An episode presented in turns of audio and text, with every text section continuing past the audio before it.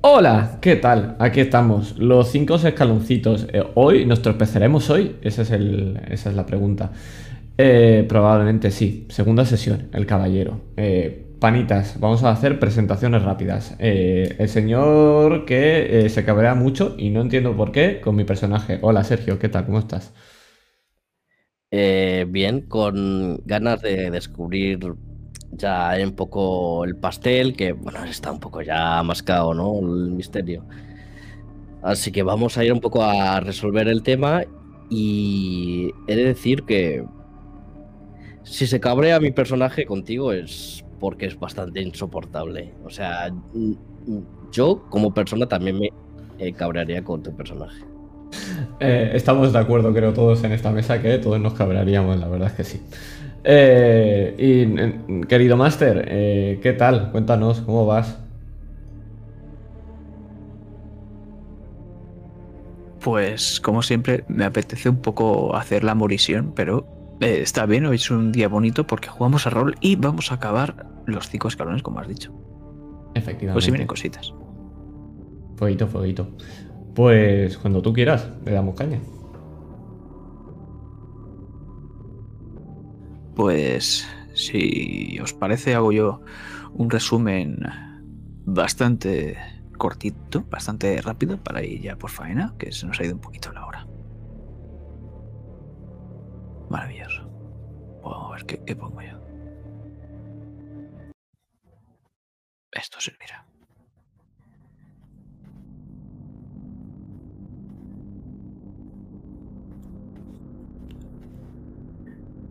Pues ahora mismo estamos viendo cómo ese carruaje que os recogió empieza, empieza a, trotar los caballos y empezamos a salir disparados a toda velocidad hacia esa mansión, en la que descubrimos cómo parece ser que Viola Whitecombi no se suicidó, sino que fue asesinada. Parece ser que hay entre medio, pues algo relacionado con opiáceos, podría haber sido drogada, pero hay cosas inexplicables como que le arrancaran el cuello cabelludo y... o ella misma, no lo sabemos todavía, pero no gritase, no se quejase. Y vemos un barrido muy rápido de la habitación donde vemos la chimenea por la que escapó el asesino o asesina y varios objetos que se realizaron, como después descubrimos, para hacer una serie de pruebas para que el caballero fuese a visitarla. Todo esto lo fuimos descubriendo, las heridas en, en, ese, esa morgue con el profesor o ex profesor de Gladwin y después lo de las pruebas con una niña en la academia de San Nazaire con Horas, Horas Haggard. Y por último, ahora ya sí, viendo otra vez cómo empieza ya a oscurecer y ese carro, volvemos a él, viendo cómo se dirige a la que parece ser la niña que introdujo este juego, estas pruebas en la academia, que es Matilda Johnson, que parece ser que está siendo visitada por alguien. Y antes de seguir por ahí, a mí me gustaría viajar. No sé si han sido unos meses, unas semanas o unos años. Pero nos vamos de ahí. Porque tenemos que imaginarnos ahora un pub. Un pub irlandés. El letrero reza Black Dog. Y nos encontramos en Bristol. Hace un par de días estaba hasta arriba de irlandeses borrachos. Pero ahora, horas, solo vemos a una persona, a ti, y al camarero detrás de la barra. Está limpiando unas jarras. Y te encontramos sentado en una mesa redonda, sin nada alrededor, sin ningún objeto ni nada. Y de repente algo te, despierta, de, te saca de esos pensamientos en los que estás. Y es ese tipo que acaba de entrar, que para nada es irlandés. Es un tipo que va muy bien vestido y lo que más denota es ese reloj que ahora mismo está sacando a través de su gabardina negra. Y ese reloj de bolsillo es probablemente más caro que todo lo que hayas tenido en tu vida. El tipo ya tiene una cierta edad, es bastante mayor, es mayor que tú. Y tiene una forma física normalita. Vemos como el tipo se quita el sombrero y está empezando a quitarse los guantes cuando se acerca a la barra y pide una cerveza negra. Se la sirven y el tipo mira y después de cinco largos segundos, clac, cierra el reloj de bolsillo, se lo guarda y se dirige hacia tu mesa. Se queda justo al lado de la silla, esperando que le des asiento, le des permiso para sentarse. ¿Qué coño miras, hijo puta? ¿Se te ha perdido algo? No, estaba buscando más bien algo.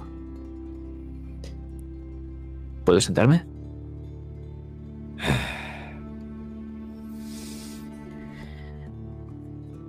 Voy a ganar algo con esta conversación. Podría ser. Te escucho.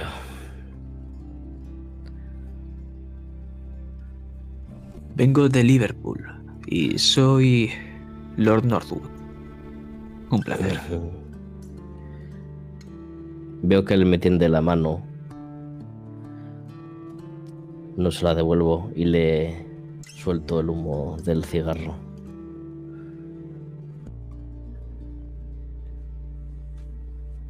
Tengo entendido que ha pasado por ciertas dificultades. La vida para gente que no son ricachones acomodados como lo es usted está llena de dificultades. Pero creo que es ajeno a ese tipo de vida.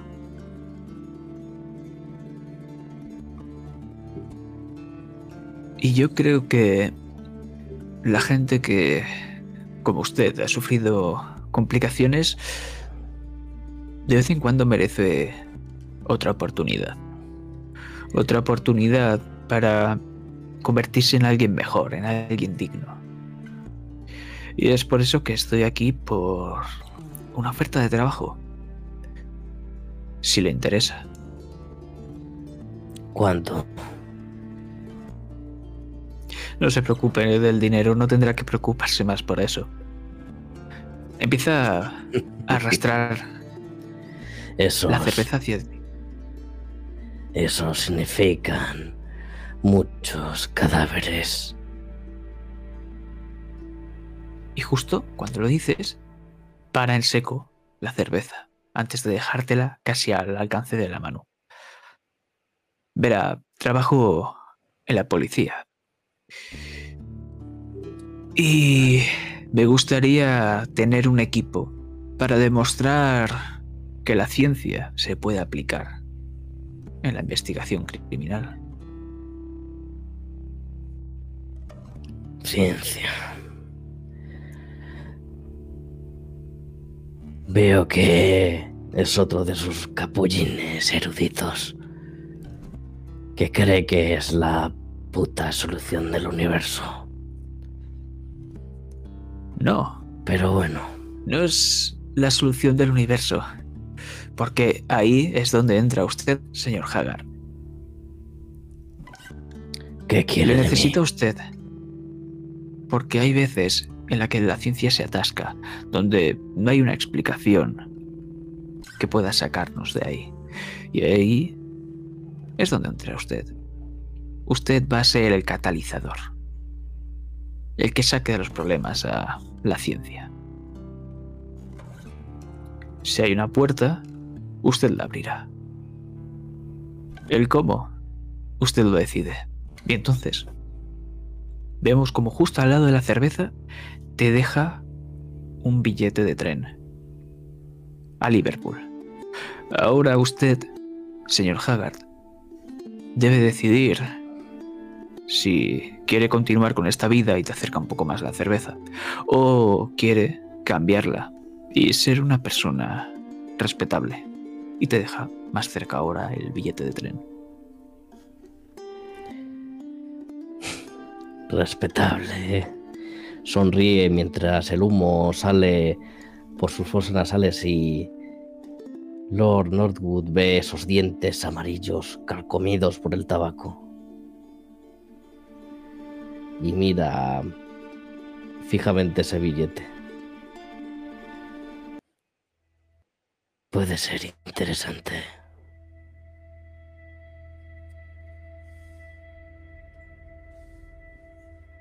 Y el tipo se pone los guantes y se pone el sombrero. Esperaré noticias suyas, señor Haggard. Nos vemos en Liverpool entonces.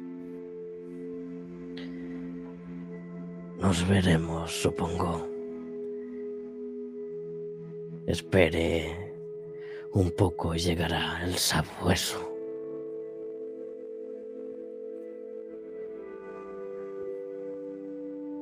Y entonces volvemos, volvemos al carruaje. Gladwin enfrente de ti y tú jugando entre tus dedos con con ese trébol. Y una frase que recorre tus pensamientos. Usted es más que eso, señor Haggard.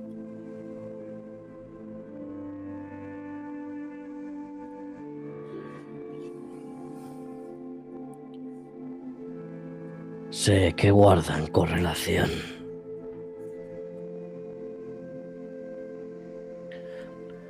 El puto Paddy O'Brennan. Ese hijo puta no se podía quedar en el infierno. Tenía que volver a por mí. Te miro, extrañado. Estoy con. mirando por la ventana como caen esas gotas de lluvia otra vez. Y te miro, pongo cara... ¿Ha ocurrido algo? Lleva todos los viajes sin amenazarme. ¿Se lo dices? Mm. Vamos a ver, tío inteligente. Una de las chicas que está relacionada con este puto juego demoníaco me dio este trébol. ¿Con qué relacionas el trébol? ¿Con la buena suerte?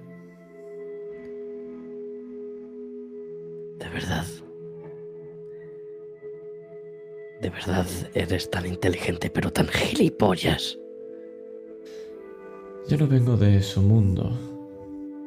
Yo te puedo decir qué tipología de planta y el ratio que de dificultad para encontrar una planta así. Cuando te envían un trébol aquí donde estamos quiere decir que una banda de irlandeses anda detrás de ti. Es una declaración de intenciones. Pues a lo mejor tenemos ya nuestros monstruos. Pero esos son varios. Eso quiere decir que o están involucrados de una manera alejada o son asuntos personales. Yo creo que están metidos en el ajo. Y ven que precisamente el puto Horas Haggard ha vuelto y está metiendo las narices en sus asuntos. Bueno, entonces... Si eso es así, quizá, aunque le duela, deberemos apoyarnos para solucionar esto. ¿O acaso puede usted solo con estos irlandeses? Te sonríe con esos dientes amarillos. los podría despellejar uno a uno. A todos ellos. Pero no dándome de cabeza contra toda la banda. No soy tan imbécil. Y vencerás entonces. Así es. Y veo cómo llegamos a esa mansión y cómo el carruaje se queda de frente a la reja en la que ponen los apellidos de la familia de esta chica. Pero eso lo estamos viendo todavía alejados, nosotros haciendo zoom como espectadores, porque aún queda un trecho en el que justo vemos que hay una manifestación. La gente ha hecho una barricada y están obstruyendo el paso de ese carruaje. Y al otro lado está la mansión. Y justo vemos como los caballos empiezan a frenar en seco y todo el carruaje se empieza a remover con vosotros dentro.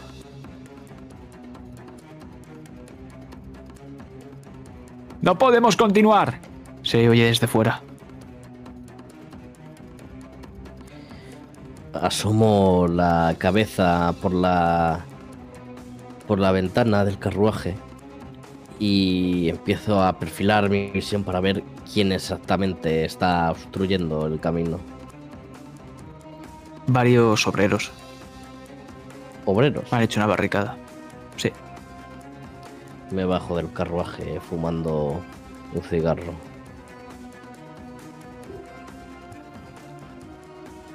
Me acerco a ellos.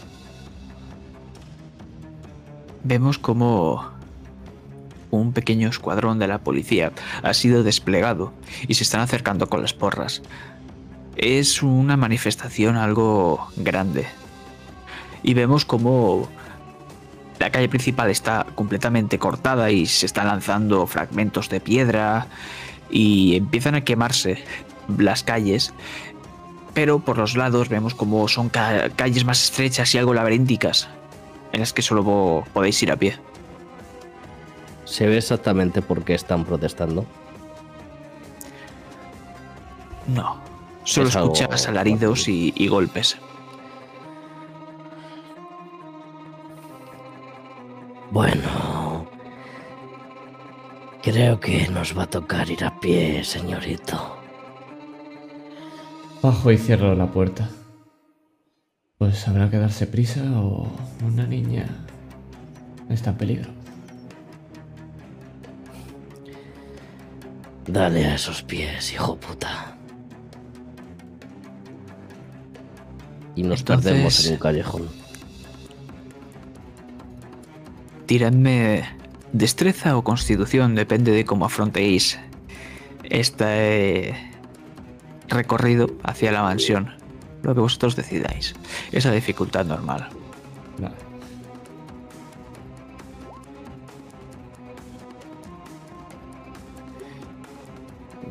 Joder. Oh, madre de Dios. Mamadísimos. Pues decidme vosotros cómo llegáis allí. Pues me lo imagino cómo nos empezamos a meter en callejones oscuros. Eh, le digo a, a Gladwin, por aquí, por esta escalera. Y atravesamos un edificio subiéndonos a la parte de arriba y bajando por, por la trastienda. Ves que Gladwin, a pesar de lo señorito, de lo inteligente que parece, no tiene ningún problema en meterse en barullos. Obviamente no es igual de abri que tú, pero te sigue bien el paso. Tú, Gladwin, ves cómo eh, se desenvuelve perfectamente entre estos callejones. Parece. Parece que es por donde habitualmente trabaja. Está totalmente acostumbrado a perderse, a mezclarse entre la gente que llena estos sitios. Y es que Llegas. Llegas porque te guías por el olfato, eres un sabueso, al fin y al cabo, ¿no? Y entre toda esa inmundicia, ese olor a mierda, hay un olor característico. Ya lo habéis olido antes.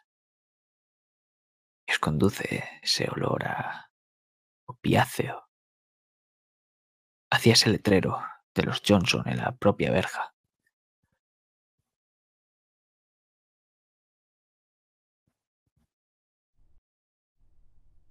Pero decidme, ¿vais a esperar a que alguien vaya a abriros? ¿Vais a abriros vosotros mismos el camino?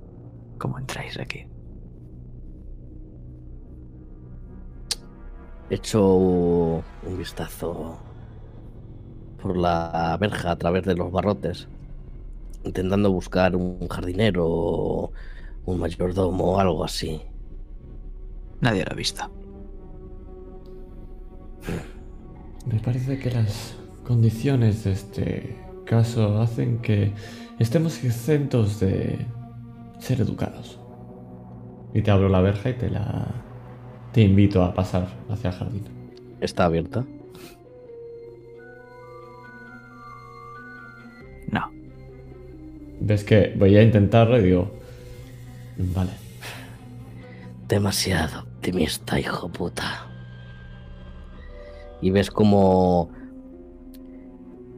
eh, Horas empieza a rodear el muro que rodea la, la mansión y encuentra un sitio en el que sí hay un pequeño montículo de, de piedras, unas farolas, y en por el que sí se puede llegar a escalar para caer a la otra parte.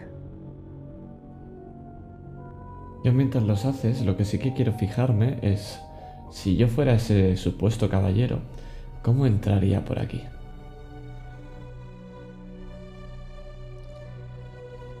Dando esa vuelta que habéis dado para encontrar en el muro la posibilidad de entrar escalando, lo habéis visto. La, ese pequeño balconcito que tenía la ventana abierta. Esas huellas en la pared de barro. Parece que Pero- llegamos tarde. Para vosotros escalar ese balcón sería algo imposible. Está a bastante altura. Pero ahora mismo nos encontramos en ese jardín. ¡Puf! El último en caer Gladwin. Aplastas unas flores. Ups. Bueno, esto será cosa del jardinero. Ten jodido cuidado. Ves como Horas va mirando muy bien por donde pisa para no pisar otras huellas de un posible sospechoso. Te sigo, aunque un poco menos cuidadoso. Sabemos el modus operandi. Lo que tenemos que hacer es llegar arriba ya. ¿Qué tal unas escaleras? Y ves como Horas coge y rompe con el hombro una de las ventanas y la abre. Y ves como actos seguidos empieza a colar por esa ventana. Quizá más fácil. Empezáis a sumergiros, a adentraros en esta mansión. Y al poco rato escuchamos el grito de alguien de servicio al ver esos fragmentos de cristal por el suelo. Pero vosotros ya os habéis adentrado y cada vez se está haciendo más lejano el grito. Empezamos a subir rápidamente esas escaleras que están adornadas con una alfombra de color violácea que nos llevan al primer piso.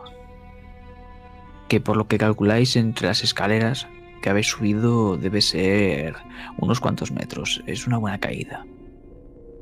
Y justo cuando llegáis a a justo estar en en esos escalones, esos últimos escalones, escucháis esa frase.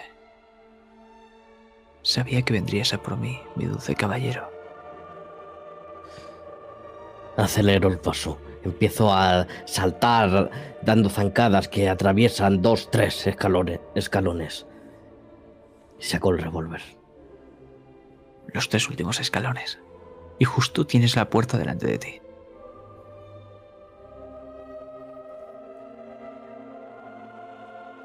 Me, a- me abalanzo sobre ella, empujo y quiero romperla.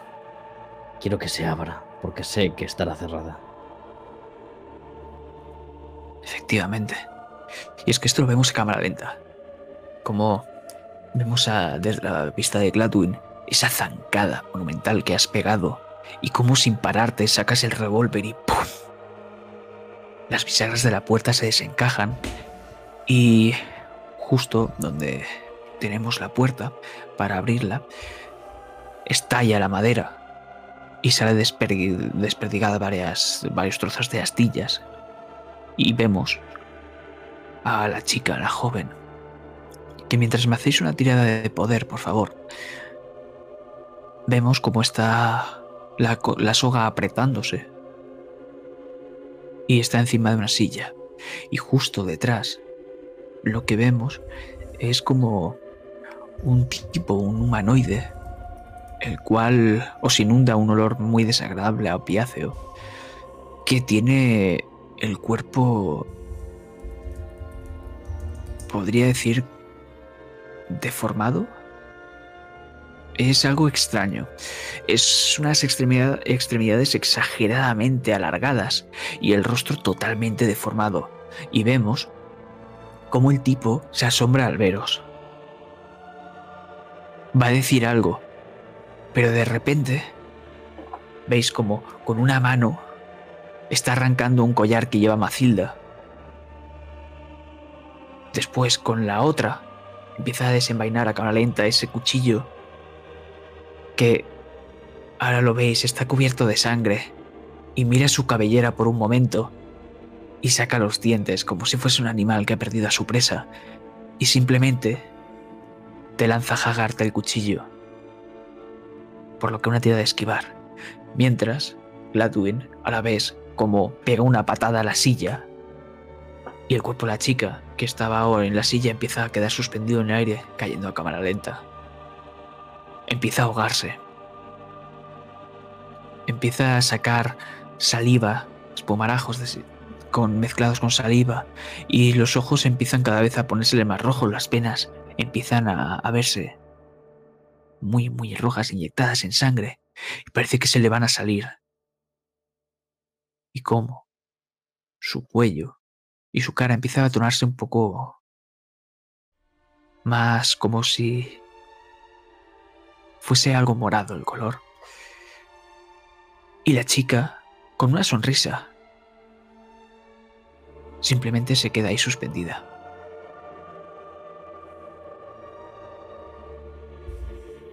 Eh, y no, no puedes forzar las tiradas de esquivar ni de atacar, lo siento.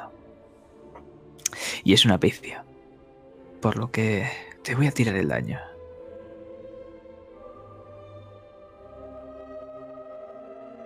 Cinco puntos de vida.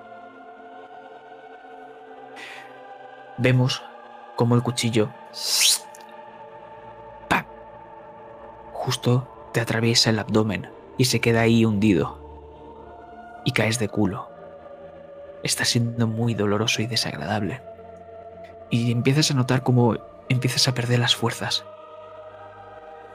Gladwin, ¿qué haces? Solo una pregunta. ¿Este ser amorfo sigue ahí? ¿Está escapando o qué está haciendo? Pues justo cuando le ha pegado a la puerta, vemos justo detrás de él ese balcón, con las ventanas abiertas, y como cuando le ha pegado la patada a la silla y Macilda ha quedado suspendida, como él empieza a retirarse ágilmente. Está Pues, viendo. Lo que hago es ir a salvar a la niña. Y lo que quiero hacer es ir corriendo, cogerla desde las piernas e intentar levantarla hacia arriba para darle ese po- soporte que no tenía con la silla. Para que deje de ahogarse. La chica ves como sus ojos empieza a pestañear y como coge una profunda respiración. Y a ti empiezan a fallarte las fuerzas después de unos segundos. ¿Qué haces? Ves a tu lado como Haggard ha caído al suelo y empieza a salirle un buen chorro de sangre de la tripa. Lo miro y le digo, no toques eso. Como te lo arranques, estás muerto. Y lo que hago es que cojo cualquier mobiliario y lo que quiero hacer es intentar eh, quitarle la soga a la niña. O sentarla, algo que haga que pueda ocuparme de Haggard. Podrías coger la silla, está prácticamente a tu lado. Pues la cojo y simplemente la vuelvo a poner y la, y la dejo de pie. Y lo que vemos justo en ese momento es como este caballero salta por el balcón y cuando está a punto de tocar el suelo lo que hace es vemos como lanza una cuerda. En el extremo vemos un gancho y escuchamos ¡pum! como golpea el gancho contra el canalón y se hunde y él escapa, perdiéndose en las calles de Liverpool.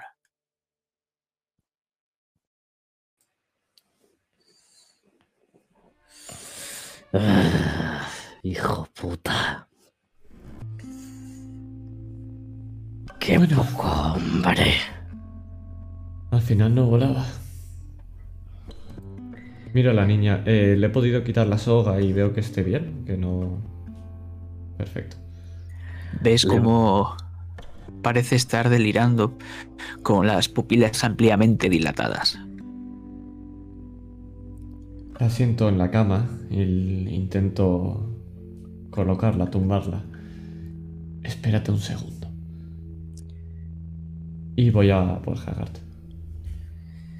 Ese hijo puta va a necesitar volar para evitar que lo mate. Sí, ahora como aprieta los dientes. Es que te tomes esto. Y te doy un pequeño frasquito que ves que dentro de la americana eh, saco una bolsita donde se escucha un clic, clic, clic, clic, clic. Y un frasquito pequeño.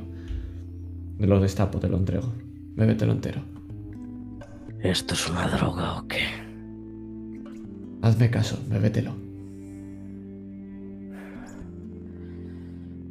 Como me mate, vendré a buscarte a buscarte desde el puto infierno, hijo puta. No lo dudo, pero o lo haces o te mata esto que tienes aquí. Ves como a regañadientes empieza a beberse el contenido de ese frasquito. Quema muchísimo. Estás acostumbrado al alcohol, pero esto es muy, muy fuerte. Y cuando notas toda esta sensación en la garganta de dolor incluso de lo que llega a quemar, lo que hago es que notas como te quito el cuchillo y te aprieto rápido la barriga.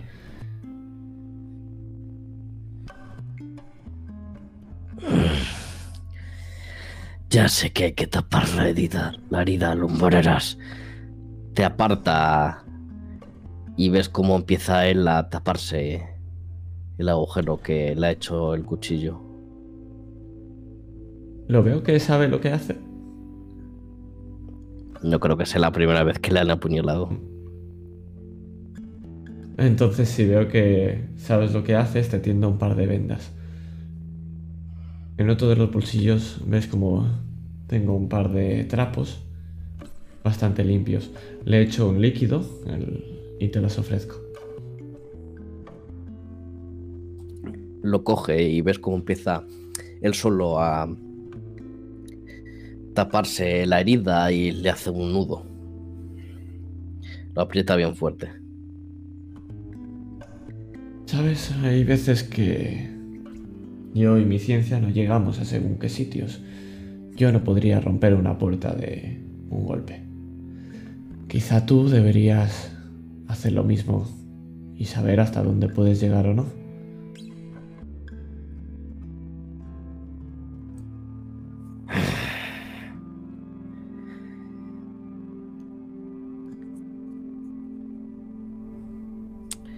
Solamente me ha pillado de improviso. Y encima es tan poco hombre que me tira un cuchillo en vez de pelear con los puños. Eso es cierto, específicamente lo de poco hombre.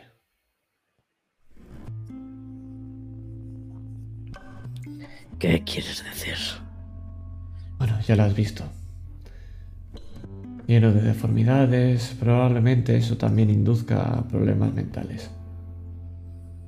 Sí, era un hijo puta bastante feo, además. Mira el cuchillo que tengo. Hacedme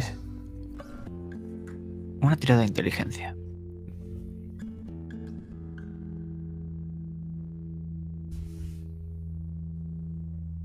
Perfecto.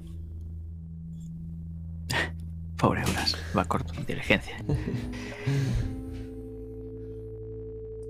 Esa deformidad en la cara. ¿Sabes qué es? Es a causa de quemaduras severas. Un indicio de ello podría ser esa ausencia de nariz en este humanoide.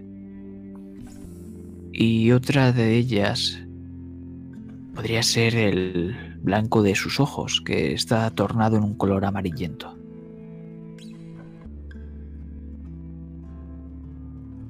Los brazos y las piernas estaban deformes, ¿verdad? Eh, Extremadamente largas. Eran extremadamente largas, sí. De acuerdo. Vale. ¿Puedes levantarte? Sí, Siéntate. puedo yo, puedo yo solo. Te ofrezco la misma silla con la que la niña se ha subido para suicidarse, entre comillas. y golpeas algo. Desplazas ese colgante que lo hemos visto como lo arrancaba el tipo del cuello de esta chica de Macilda, pero de algún modo se le ha escapado de entre las manos y ahora está en el suelo, al lado de la silla. Ha sonado ese choque y se ha desplazado unos cuantos centímetros por el suelo rodando. Lo cojo y lo miro. De primeras, lo que ves es un camafeo. Pero agudizas un poco el olfato, como si fueses un sabueso. Y lo hueles. Hueles el opiáceo. Y joder. Tú que sabes de esto, tienes en la cabeza una única posibilidad. Que alguien pueda... Que algo pueda inducir en este estado psicotrópico tan potente. Solo puede ser la Tebetia brasilensis. O llamada también comúnmente como la Delfa del Brasil.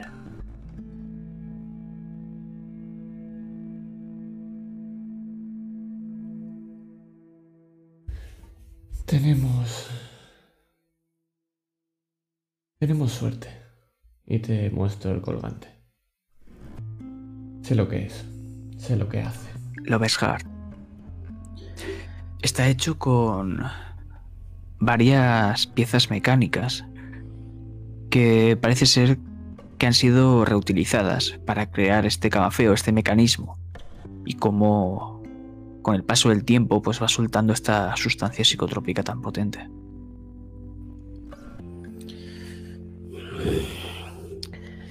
No creo que ninguna joyería hagan algo así.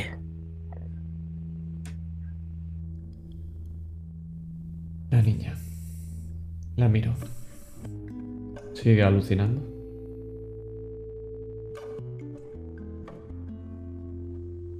Ves cómo mira el camafeo justo en la parte que le estás mostrando, en la que tiene un jarrón adornado con flores dentro. Y la chica como que intenta desesperadamente alcanzarlo, pero sin moverse de la posición de la cama. ¿Lo habéis visto, verdad? Al principio me daba algo de miedo. Pero... El padre tenía razón. Ha venido. El padre. ¿Qué padre, chiquilla? No me digas que es el del coro. La chica cierra los ojos.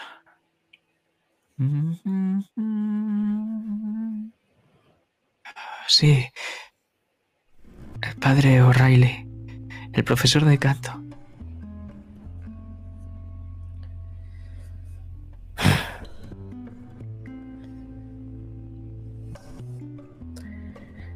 Parece que tenemos a nuestro hombre. Un apellido muy irlandés, ¿no crees?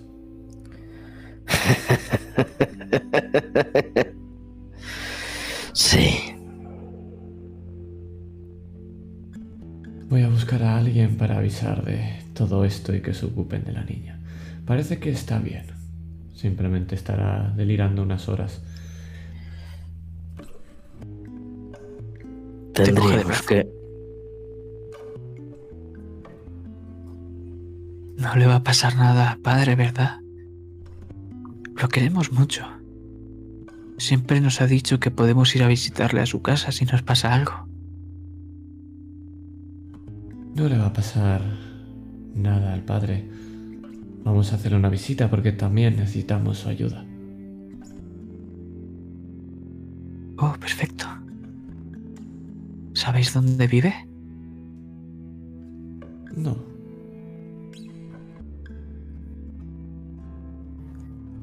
¿Tienes un papel por ahí? Le acerco un papel de una pequeña libretita. Y entonces vemos cómo su escritura es nefasta a causa de de los efectos de la Delfa del Brasil y cómo pone una dirección número 14 de la calle Fleet. Seguro que les ayudará. Se lo prometo. Estoy seguro que lo hará. Tú ahora tienes que descansar. Deberíamos interrogar a esta niña. Te miro y te, Aunque pongo- te frunzo el ceño. ya sé que no está en condiciones. Pero es la que más sabe de este caso. Al contrario, sabemos nosotros más que ella. ¿Podríais... Si veis al caballero, podríais decirle que vuelva? Quiero conocerle más. Niña, ¿quién te hizo contactar con el caballero? ¿Quién te habló de las pruebas? Me acerco a ella a duras penas. Fue el padre quien nos contó lo del juego. Vale. Entonces le daremos recuerdos a el caballero y al padre de ti. Tú descansa. Muchas gracias. Esto, Te acaricia como puede la mano. esto te lo ha dado el padre, ¿verdad? Y enseño el colgante. Me lo encontré en la taquilla un día, después de realizar el cuarto paso. ¿Pero contaste a alguien que hiciste el cuarto paso? Sí, a unas cuantas amigas. De acuerdo. Tú ahora descansa. Y nada de más pasos. Ya iremos nosotros a contar al caballero que venga a visitarte. Así que tú tienes que cuidarte aquí, ¿vale? Fantástico. Vale, muchas gracias. ¿Hay alguien más en casa? Sí, está mi familia. Perfecto. Bien. Y justo en ese momento, en el umbral de la puerta. ¿Qué está pasando aquí? Vemos a cabeza de familia de los Johnson. Policía de Liverpool. Le enseñó la placa.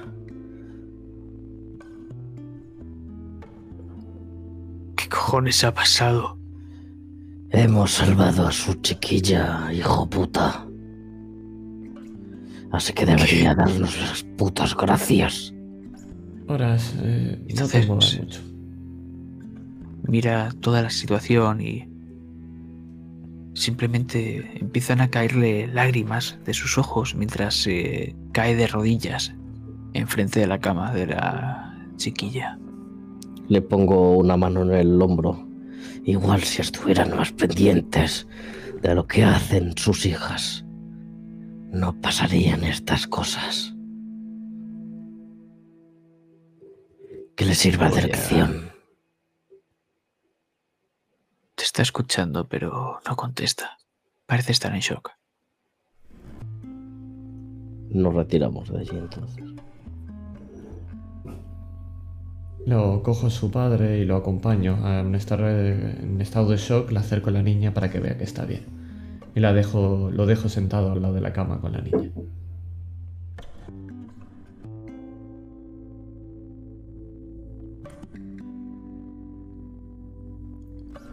Entonces vamos a hacer una visita al padre. Vamos a ello.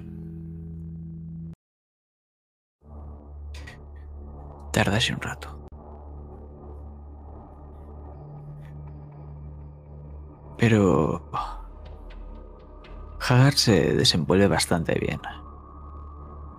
El número 14 de la calle Fleet es un barrio de todo menos pudiente. Edificios demasiado juntos, gente en las calles tiradas por el suelo, sucia, maloliente.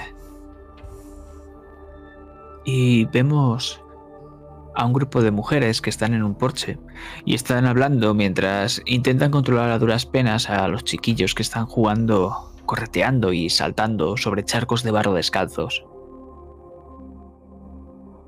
Y vemos el portal, el portal de la casa del padre, el padre O'Reilly. Cuatro escalones se separan de ella. Me giro a Gladwin. Bienvenido a la boca del lobo. Entonces tendremos que ir con cuidado. Recuerda, mantente cerca de mí. Y no, no me hagas trabajar de más. Así Si te matan, será culpa tuya. ¿Cómo me van a matar? ¿Quién haría insufrible tus días? Y te sonrío. Me giro y llamo a la puerta. Vas a hacerlo. Pero... En el último instante, ves como desde las sombras, desde abajo, hay en las sombras tres siluetas perfiladas. Y solo una de ellas vemos como también tiene un cigarro. Y solo se le ilumina la boca cuando le da una larga calada. Y ves una sonrisa, te está mirando. Y dos sombras desaparecen. Y vemos a dos tipos irlandeses, los reconoces. Y te sonríen. Buenas noches, señor Hagar. Desde dentro salen. No, están en la calle, Están en la calle. abajo. las- Vosotros estáis en las escaleras. Los reconozco, sé quiénes son de la banda de Paddy O'Brennan. Pensaba que no volvería a veros, hijos de puta.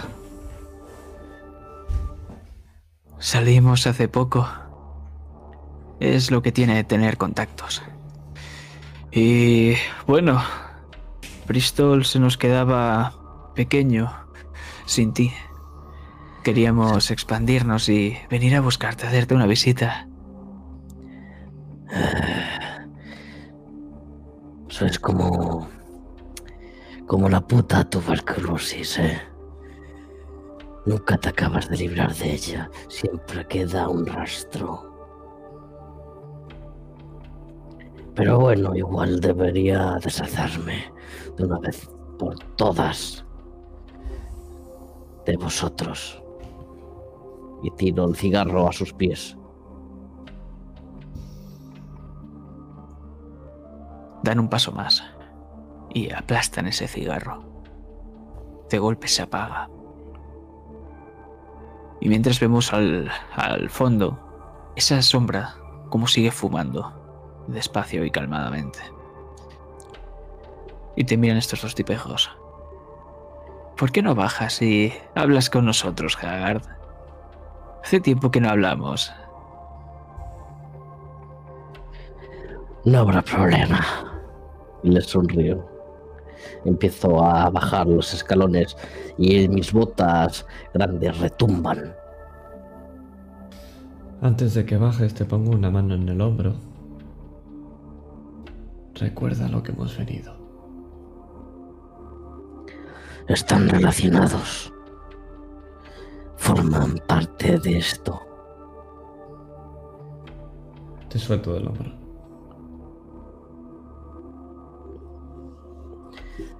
Y ves como mientras baja y escuchas el retumbar de esas botas, ahora se va remangando las mangas de su chaqueta. Y uno de ellos te mira Gladwin. Eh, chaval, será mejor que te pierdas. Miro ahora si lo hago. Lo que voy a hacer es apartarme del lugar, aunque me voy a quedar cerca. Estás justo en el portal, en la puerta del padre O'Reilly. Ah, si estoy- quieres desplazarte a otro lugar, tendrías que bajar las escaleras. Ah, vale, tendría que bajar y no de esto. Vale. Pues Te miro entonces. baja, baja detrás mía. Voy con él, entonces. Entonces, ves cómo los tipos sacan los dientes. ¿No me has oí- oído, morenito? Hemos dicho que te pires. Y Haggard, notas esas navajas que llevan.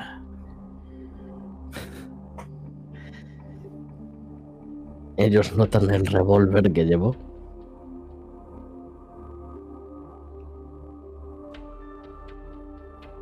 Nunca te han visto disparar. No sé si sabe mu- mu- disparar muy bien, pero yo creo que apretar un gatillo sabe horas. Así que si se me permite, Gladwin, ¿qué haces? ¿Vas a bajar a pesar de que estos tipos puedes intuir que Mm. llevan navajas y demás? ¿O Ah. vas a ir a la puerta? No, entonces si veo que se puede ocupar ahora, se lo dejaré para él. Me acercaré a ti y te lo diré. Puedes con estos. O estás todavía resentido.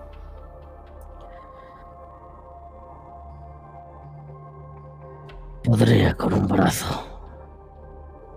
Entonces me adelantaré para que el padre no escape. Sabe que estamos yendo a por él. Vale. Pues yo tengo un plan. Y es sacar el revólver y amenazarle con ellos para que se dispersen. Y luego atacarles a puños, porque estoy viendo que con arma corta tengo un puto uno. Y quiero que por lo menos se asusten. Pues veremos eso. Pero ahora no. Ahora lo que vemos es esa puerta.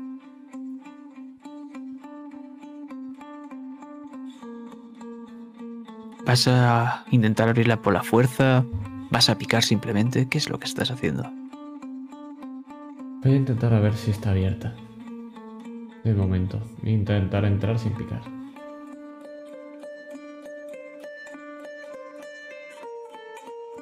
Está abierta. Esta vez el optimismo sí que funciona. Entro.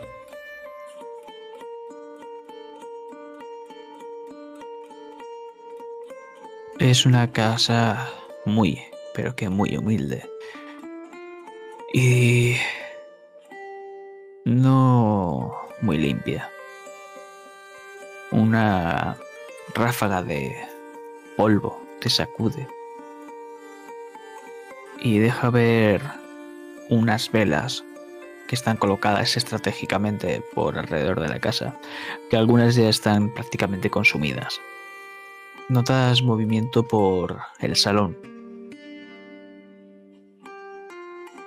Solo está él.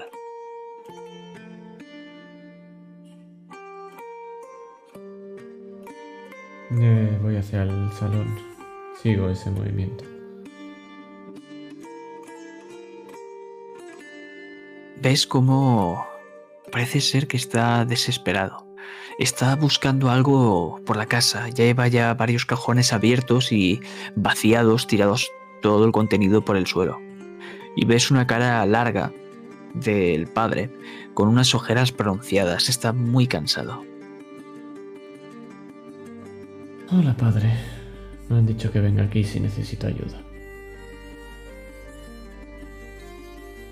Tipo tarda unos largos segundos en reaccionar. De golpe se asusta y da un respingo. Disculpa, ¿quién? ¿Quién eres? Un amigo te ha visitado hace poco en la escuela. Pero lo importante es que soy alguien que sabe cosas. Sabe lo de ese hombre, deforme y quemado. Sabe lo de los jueguecitos con las niñas. Y sabe esto. Y enseño el colgante. El camafeo. El tipo se estremece y cae de culo encima del sofá. Escuchamos un crujido y se hunde en él. No sé nada de eso. No sé Sí. nada. Sí que lo hace. Usted le contó a las niñas cómo hacer ese jueguecito. No, por favor, para.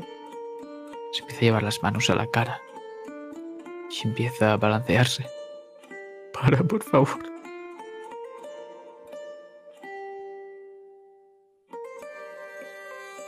Veo que tiene serios problemas en la cabeza. Algo muy distinto a lo que me ha contado Horas. ¿Quién es usted? Dígame su nombre.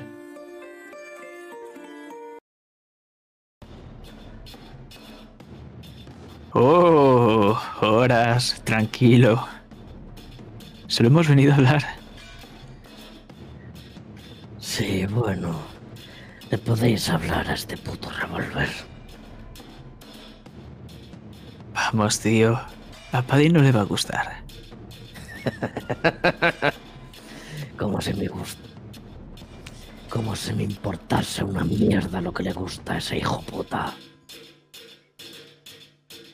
Vamos, largaos. Sabes que no podemos hacer eso, Hagar. Preferís largaos, largaros y que haya una mínima posibilidad de escapar o preferís morir aquí. Morir. Morir. Somos tres contra uno. Pongo el dedo en ¿A cuántos gatillo. podrías matar? Me sobraría para mataros a vosotros tres. Pongo el dedo en el gatillo y empiezo a moverlo. Estoy apuntando directamente al que está hablando. El otro ves que está acojonado. Y le empiezan a temblar las piernas y da un par de pasos hacia atrás. Vale, esto lo vamos a rolear como intimidar, si te parece. Tira. Intimidar, pero el-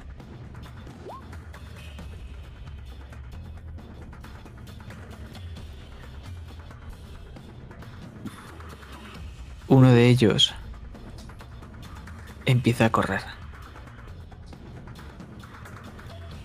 El otro empieza a llevarse las manos a la cabeza. Vamos, horas. Éramos amigos, tío. No me dispares. Venga. Y dime, ¿cuántos amigos tienes en el infierno? Eh, tío. No lo hagas. Por favor. Largo. Se arrodilla. Vete a la mierda. Si no te vas en 10 segundos, voy a disparar.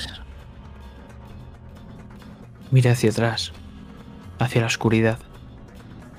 Vemos cómo se consume el cigarro y se lanza a los pies del chaval. Lo, lo siento, lo siento. Y empieza a correr. Miro la dirección a de donde ha venido ese, ese cigarro. Justo delante de ti, detrás de estos hombres, en la sombra. De golpe vemos cómo sale, tipo corpulento. Te saca una cabeza. Y tú ya eres demasiado alto y corpulento. Imagínate. Es Y lo paleo, ¿no? No. Es su mano derecha, Kian. Un puto irlandés. Imagínatelo, enorme, descomunal, con barba y pelo pelirrojos. Una cicatriz en la cara bastante fea.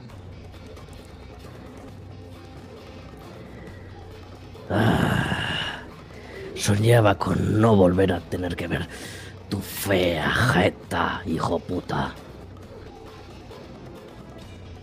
Yo también, Horas.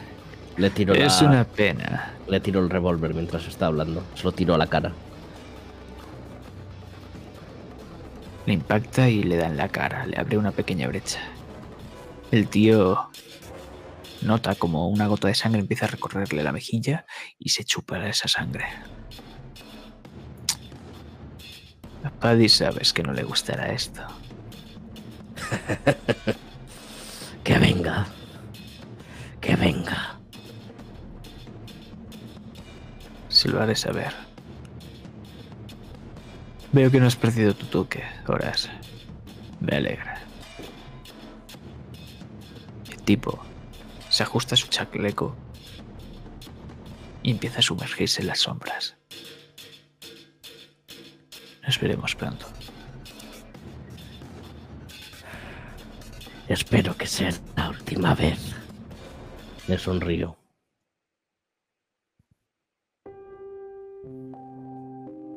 Me obligó, ¿vale? Ese cabrón me obligó a meter el juego ese de mierda. Yo no quería hacerlo. Pero... De algún modo lo sabía. Sabía lo que me pasó. Y él tenía la solución. ¿Qué solución? Pero ¿Qué te tenía- pasó? en Brasil. Empieza a apretarse la cara. Viví cosas terribles. No paro de soñar. Tengo pesadillas constantes. Solo me calma una sola cosa. La delfa del Brasil. Él me la da. Yo no quería hacer nada de esto. Padre, usted es un drogadicto y está adicto a esta sustancia. Es psicotrópica y hace que vea cosas.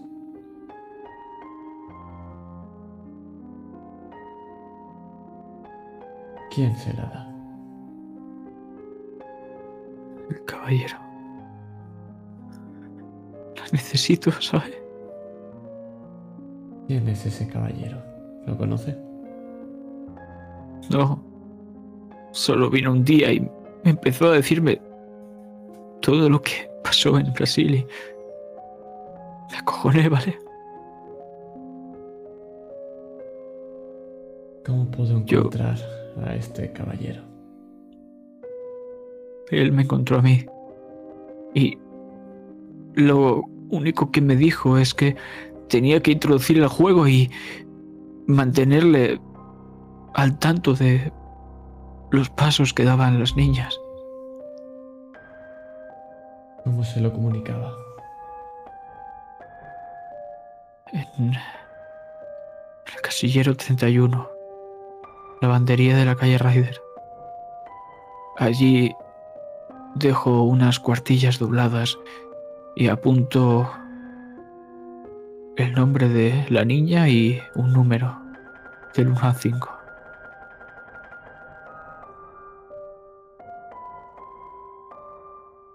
En el cuarto paso, él, bueno, deja un un colgante como como ese y después va a visitar a las niñas y coge un cubo, lo tiene al lado, empieza a vomitar.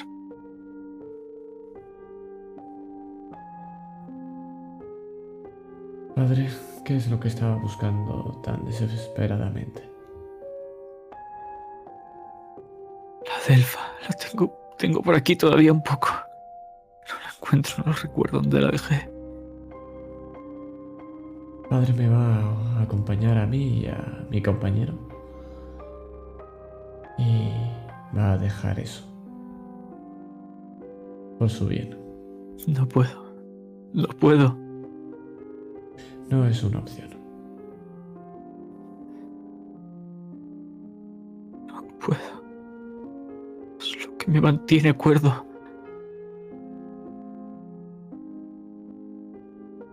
Entonces olfateas. Y de la habitación de al lado lo notas y lo percibes, ese olor tan potente. Me acerco a esa habitación y la abro. Encuentras la sustancia.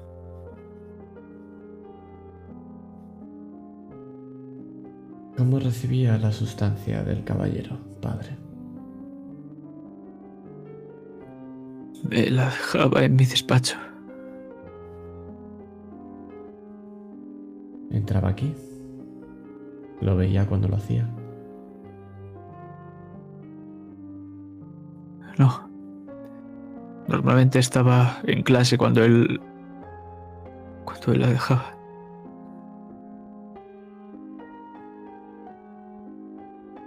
Acompáñame, padre.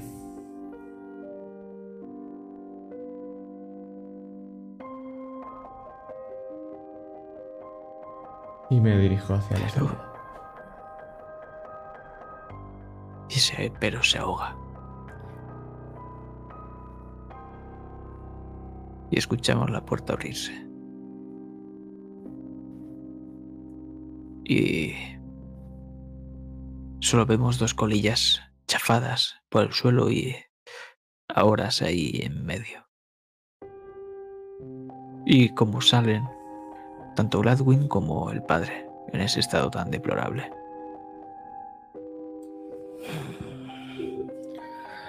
Ves como horas mientras se está recogiendo su revólver del suelo, se enciende con el cipo otro cigarro. Vamos a dejar a nuestro detenido a la comisaría y tenemos que ir a una lavandería.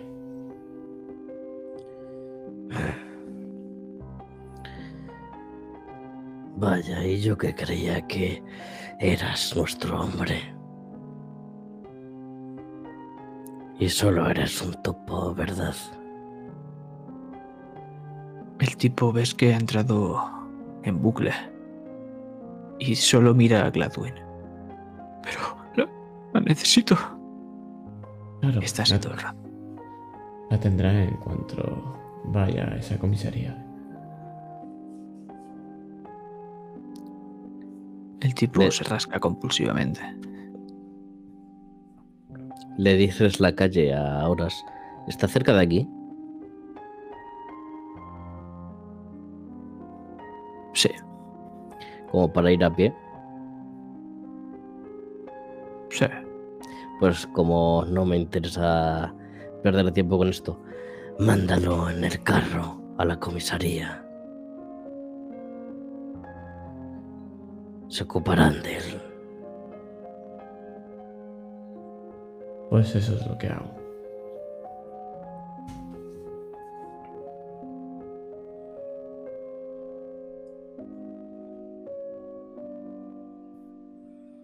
Pues vemos como el tipo, cada vez más jodido y desesperado, empieza a decir cosas, pero cerramos la puerta del carruaje y ya dejamos de escucharle. Solo vemos cómo se mueve, pidiéndolo, pidiendo esa delfa, pero desaparece por las calles de Liverpool. Mientras vosotros os dirigís a la lavandería.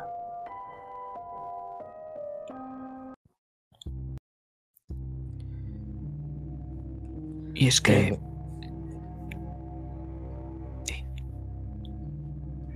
Ten cuidado. La puta banda de Pacio Brennan está metida en esto, como te dije. Y quieren mandarle un caluroso saludo al hijo puta que los abandonó. Un mal momento para encontrarte con viejos amigos.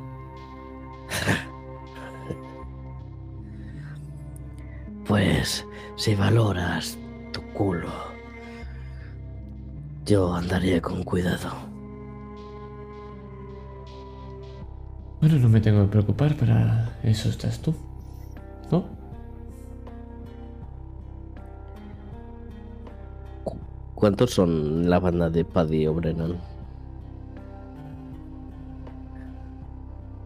Hace tiempo que no los ves, pero en un principio eran bastantes.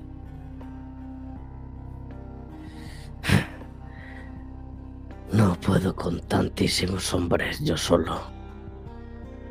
Entonces tú solamente tendrás que hacerlo uno a uno. ¿Y crees que unos cobardes, hijos de puta como ellos van a venir solos?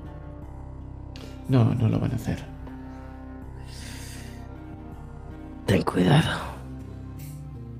Y nos vamos mezclando por esas calles con esa gente que está tan mal y desapareciendo en es- dentro de ese barrio. Para dar paso a uno distinto. Es el barrio, el barrio comercial. Y a pesar de las horas ya de haber oscurecido, vemos cómo ya están a punto de acabar el turno. Pero aún siguen trabajando. Es un hangar abierto que os introducís por él, además de mucha gente que pasea por ahí. Y es un lugar muy, pero que muy caluroso. Están trabajando unas mujeres que incluso se llegan a remangar para poder trabajar entre estas tuberías de vapor y máquina tan ruidosa. Y al final de la lavandería, justo a la izquierda, vemos una pequeña oficina. Allí hay un hombre que tiene un pequeño letrero en la entrada que pone Jeffrey Styles.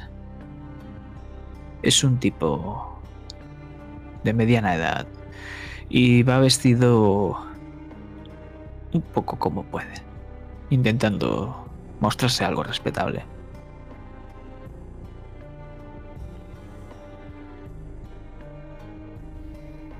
Necesitamos conocer quién es el dueño de este casillero o saber quién es el que entra. Y le entrego un papelito con el número de casillero de... ¿Qué me ha dicho el padre? Buenas noches, soy Jeffrey, Jeffrey Styles, es un placer. Os tiende la mano. Gladwin. Un placer, señor Gladwin.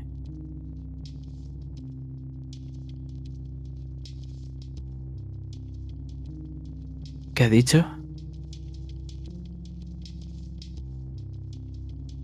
Lo siento, la maquinaria hace demasiado ruido.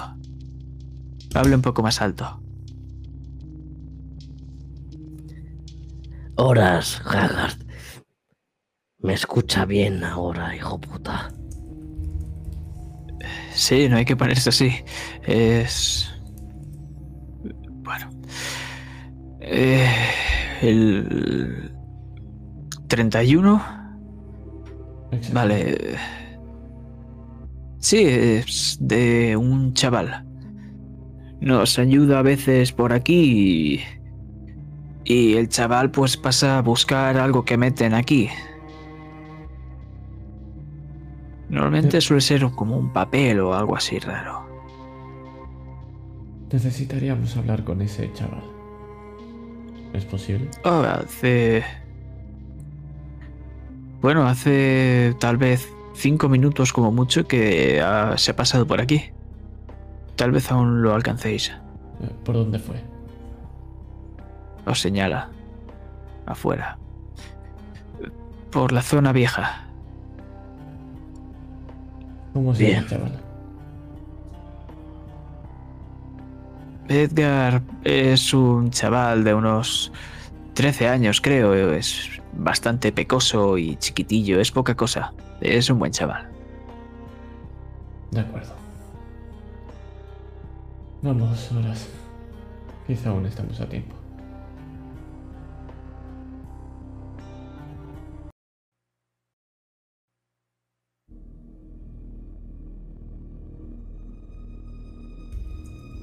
Hacedme una tirada de lo que consideréis apropiado para llegar hasta este chaval.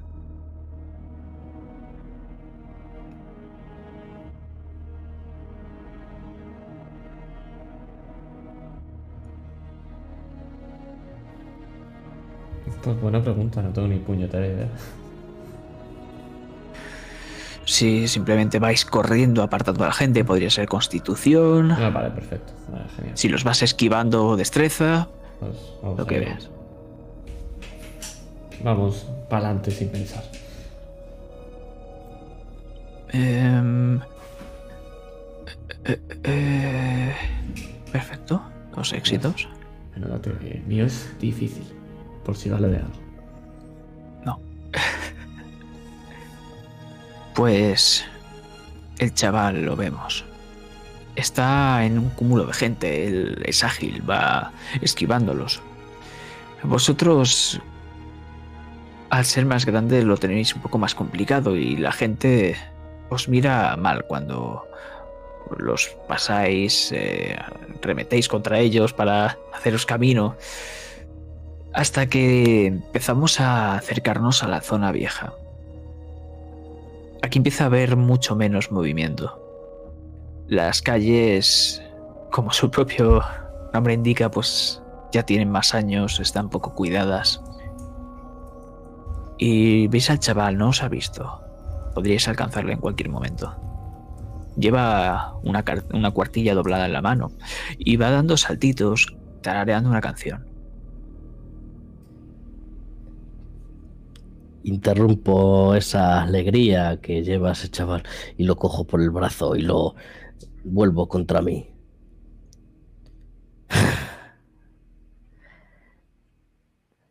¿Con qué eres el puto mensajero de nuestro hombre? ¡Eh! ¿Qué, qué está haciendo? ¡Suélteme! ¡Me está haciendo daño! Le aprieto el brazo. ¡Eh! un ¡Basta! Trato peculiar con los niños, horas. Dame eso. Le señalo el papel. Lo tiene justo de la mano que le estás agarrando. Y al hacer fuerza ves como él empieza a liberar la tensión abriendo la mano y dejándote al alcance la cuartilla. Se le ponen los ojos vidriosos. La cojo. ¡Basta, por favor! Mira, chaval, somos de la policía de Boston y como no colabores con nosotros, estarás en un buen lío. Yo no he hecho nada. Sí, estás colaborando. Probablemente no sepas con quién trabajas, sí, pero es alguien peligroso. ¿Quién es el que te encarga este trabajo? A mí el, ese sacerdote irlandés me dijo que tenía que venir aquí y coger lo que hubiese y llevarlo hasta allí. Señala un edificio antiguo abandonado. ¿Y dónde se lo dejas? ¿A quién se lo das? En ese almacén de allí lo, lo guardo. Lo dejo en un puzón que tiene y ya está. Después me voy, me dan tres chelines por ello. Ves, Horas. Simplemente es alguien que no sabe lo que está haciendo. Puedes soltarlo. Le suelto. Ten cuidado. Miro y le doy 10 Vale. chelines. Lo siento. Mientras se está frotando la muñeca.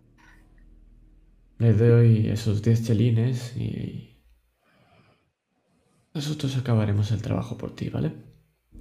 Y no vuelvas a buscarte este. Encuentra otro mensajero. Vale.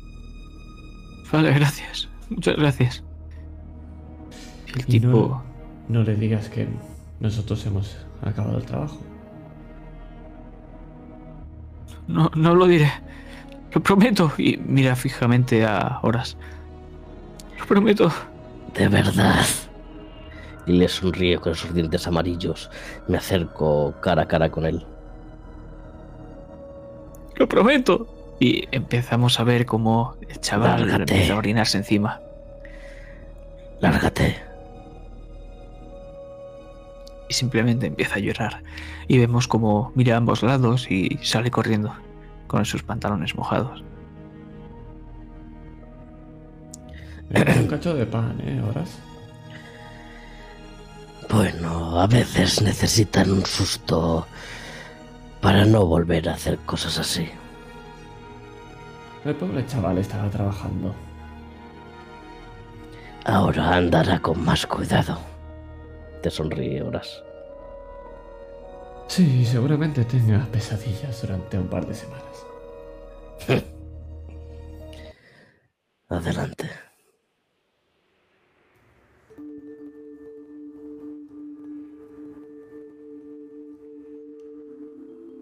Empezamos a caminar.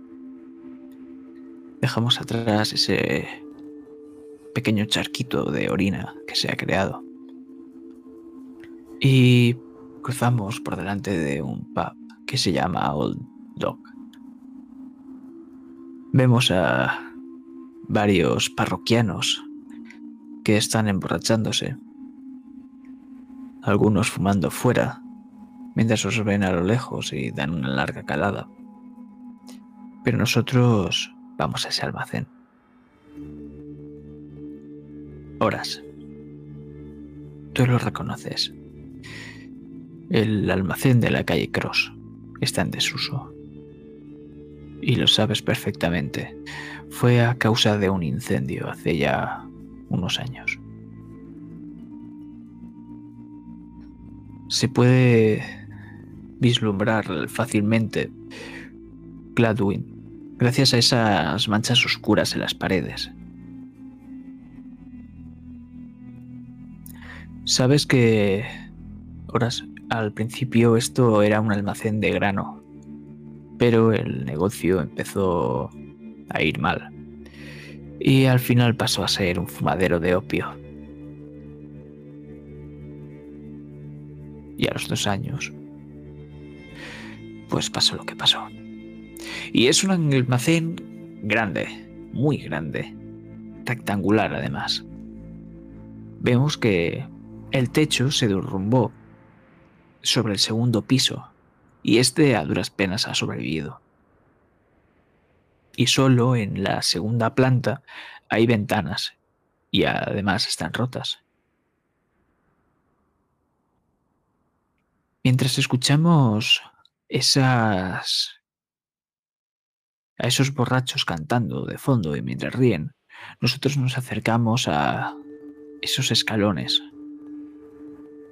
Esos escalones que están agrietados y oscuros. Y una puerta de color rojo, de metal, muy grande y pesada.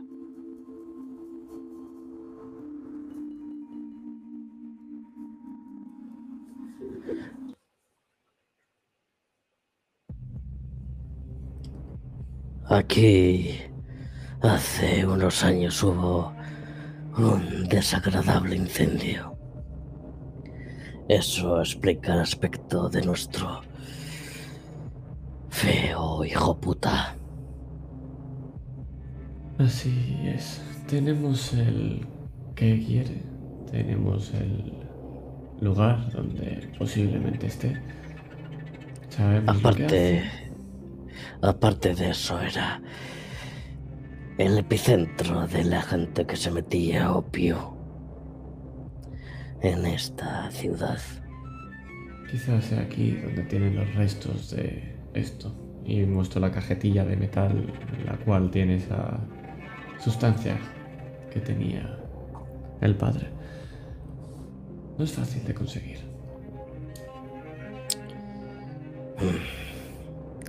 Me dirijo hacia los escalones. Uno, dos, tres, cuatro y cinco.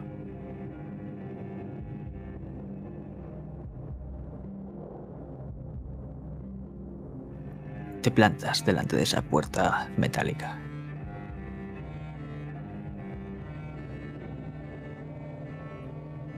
Veo que esté cerrada o... No está cerrada porque está en desuso, pero es pesada, eso sí. La empujo. Uso toda la fuerza de mi gran cuerpo que. Que tiendo sobre la puerta esperando que esta ceda. Empieza a chirriar. Y nos adentramos en la oscuridad. La mitad de el almacén está oscuro. La segunda mitad, al frente, está iluminado. Está iluminado levemente por varias velas dispuestas alrededor. Alrededor de una estructura metálica hecha de varias piezas. Es una amalgama metálica. Y encima de esta, que tiene aspecto de un atril, se encuentra una mano. Es una mano que está de pie y es arrugada y esquelética, dedos alargados y con unas uñas largas y sucias. La palma está apuntando en vuestra dirección y vemos al fondo una escalera en forma de L que da paso al segundo piso. Si nos acercamos un poco más, nos sumergimos en esta oscuridad y nos acercamos poco a poco a esa luz. Podemos vislumbrar también que todos los dedos están extendidos, excepto el pulgar. El pulgar está recogido. Y en cada dedo hay una vela, excepto también en el pulgar. Esta vela acaba en una mecha que está hecha de cabello humano. Y lo que vemos es como desde detrás de ese atril se asoma una sombra, un humanoide de cuerpo alargado. Y como, sin veros, empieza a introducir una vela en el pulgar que está recogido todavía. Y la fuerte presencia de Adelfa del Brasil os empieza a dejar un poco atontados. Me tapo la nariz con un pañuelo. Lo he mojado con alcohol y así inhibe un poco el olor y me hace de filtro. Te miro.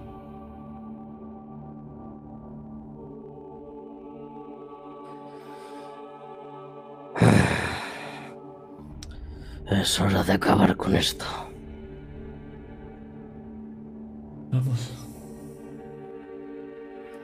Ver cómo se tapa la boca y la nariz con la mano y empieza a correr. Con la otra enciende el cipo para iluminar la sala. Lo haces. Y entonces empezamos a ver cómo por el suelo y cómo hay colgadas también varias sogas. Muchas están anudadas por el suelo y empiezas a pisarlas y tienes que ir con cuidado de no resbalar. Y escuchamos ahora así como el caballero acaba de introducir la mecha. Esta es mucha más, mucho más corta. Y te mira. Y sonríe. Lo que voy a hacer es lanzarle el cipo a donde está esa estructura. Sé que a este cabrón no le gusta el fuego. Pero... ¿A cuál de todos? Porque... Hay uno.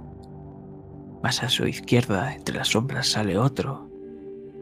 Cerca de Gladwin aparece otro.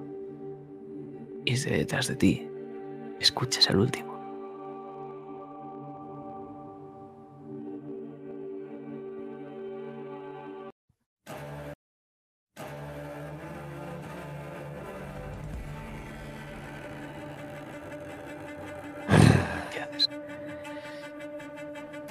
Lo hago igualmente. A donde está ese altar tiro el cipo, intentando que caiga de tal manera que esto empiece a incendiarse.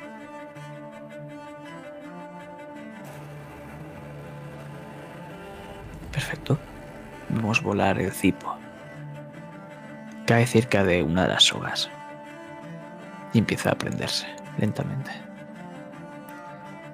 Voy a por el que más cerca tiene de Gladwin y voy a arremeter contra él. Quiero dejarlo cao, una embestida.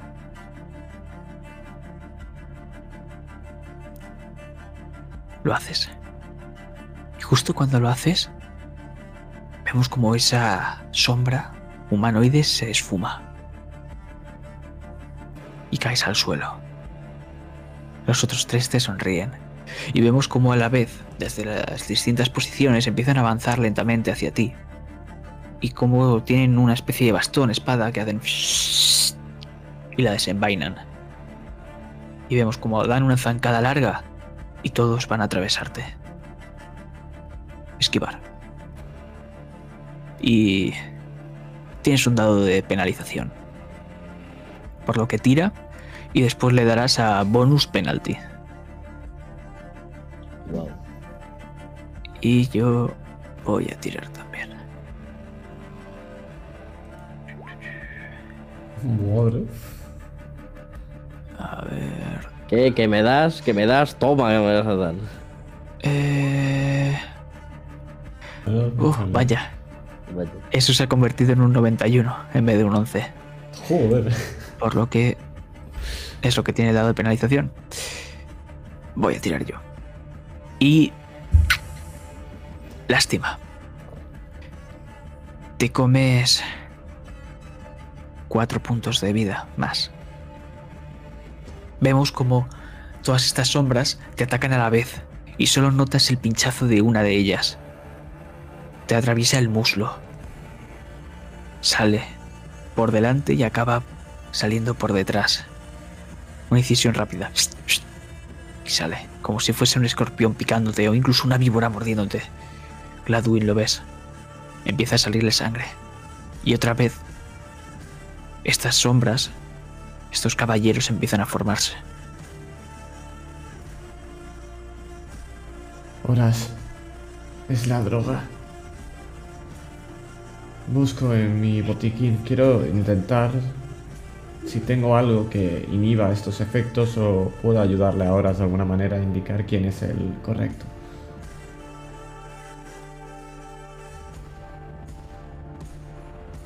O incluso... Una tira de inteligencia. O incluso hacer lo mismo contra él. Va a pasar tranquilamente. ¿Tienes algo para para ver quién, quién es. No sé qué es, cuéntame. Es un- una especie de... Es una versión eh, potenciada de lo que se toma uno cuando tiene jaqueca. Si no lo haces con cuidado te puede llegar a tumbar de un sorbo. No tengo tiempo para medirlo y le doy un sorbo rápido. Me duele mucho la cabeza y empiezo a ver como todo ese emborrón que veía y cómo es- esas figuras empiezan a mezclarse. Las sigo viendo, pero las veo más difuminadas y se van acercando al que es el real. Tú me dices cuál es. Tírame a esquivar. Y tienes un dado de bonificación. Perfecto. Pues está jodida la cosa. ¿Dónde está Gila? Espero, espero que saques un en- éxito extremo, si no. Tira el dado de, bon- de monos. Un cero. No sé qué es un cero. Eh, no es un- valdría como Sería como. ¿Un 100? o un, o un, eh, un uno. Sí, sería un crítico. un crítico. ¡Toma! O sea que, efectivamente, lo ves. Y es que para ti ya no hay sombras. Ya ni salen difuminadas. Has dado justo con la cantidad exacta. Y de golpe, vemos como el que estaba a tu lado, solo queda él. Los otros han desaparecido de golpe. Y vemos a cámara lenta. Una estocada. Va directo a tu cuello.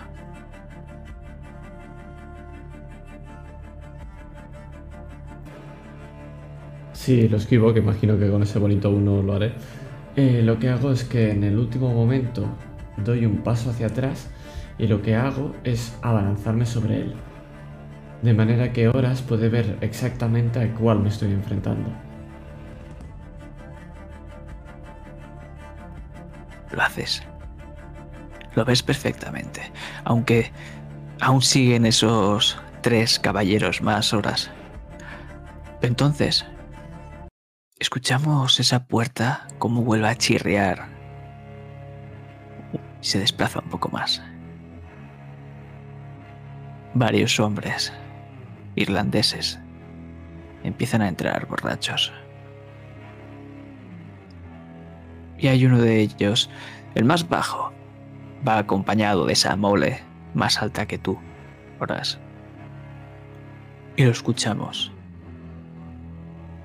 No sabía que tenías amiguitos, Horas.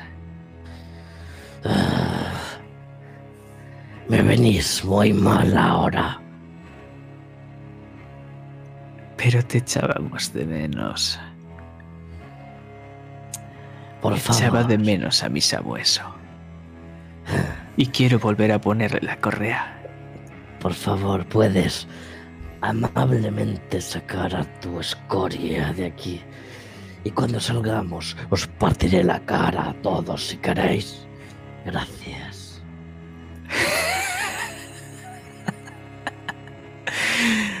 Esto no funciona así, Horas. Me ha dicho Kian. Y le pone la mano en el hombre, en el hombro. Que no te has portado bien con mis muchachos. Con tus muchachos también, recuérdalo.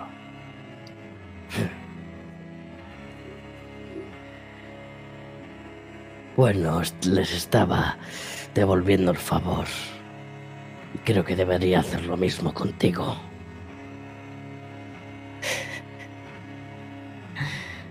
A veces a los perros tienes que darles un par de hostias para que se comporten.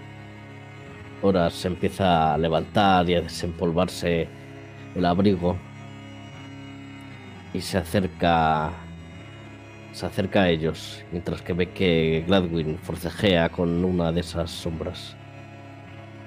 Debemos cojear mientras sale sangre a chorros. Te pones delante de toda esa gente. Deben ser 10 por lo menos. Kian lleva un bate. Y vemos como este hombre, el irlandés, Paddy O'Brennan, empieza a sacar de su bolsillo un puño americano, se lo pone en la mano y lo aplasta, haciendo estallar sus dedos. Entonces juguemos. Espérate porque quiero tirar. Mientras, lo que vemos es el caballero. Cómo forcejeas con él. Estás tirado en el suelo. Pasamos por una rueda en la que él está encima de ti. Después, con la propia fuerza del impulso que has dado, te quedas encima de él. Y después quedáis a la misma altura los dos y él intenta zafarse. ¡Suéltame! Intento evitar que salga, veo cómo entran estos hombres y ahora mismo somos solo él y yo. Pienso, no sé bueno peleando, solamente sé hacer... Sí, sé hacer una cosa. Meto la mano rápidamente en ese sobre, en esa, dentro de la chaqueta, esa cajetilla que le había enseñado antes ahora, es donde está el opiáceo. Y quiero estampárselo en la cara. Y que todo el contenido de la sustancia se ponga delante de él y lo inhale, lo trague, lo tenga en los ojos. Pues eso va a ser una tirada de esquivar por la parte del caballero. ¿Y la tuya qué sería? Eh, ¿Como pegarle o algo así? Pues no te sé decir. O tal destreza, no sé. Sí, no sé. Lo, que quiero hacer es que. no sé si me dice. El que tú me digas si es destreza. pues destreza mismo. Pues, yo tiro esquivar y tengo un éxito. Vale. si yo cojo y me eh, ¿no me puedo gastar suerte en esto? Tendrías, Sí, pero tendrías que llegar hasta difícil. Vale. Que son 32. Vamos a jugárnosla. vamos a hacer. Vamos a volver a tirar, ¿vale? Eh, no puedes volver a tirar en tiradas de combate. Oh, puedes gastarte suerte solo. Vale. Si me gasto en éxito, no hace nada. Sigue haciendo lo mismo, ¿no? No, tienes que llegar hasta difícil. Es lo que te decía. Vale, difícil son 32. Bueno, espérate, porque tengo 46. Tengo 44, perdón. Sí, llegó tranquilamente. Si te los quieres gastar, tendrás éxito. Vaya que sí me los gasto. Te digo cuántos me quedan, pero sí, sí. Vale. Ves haciéndome, tanto tú como Horas, hacedme una tirada de poder mientras. Vale. Joder. Tremendo 8. Joder.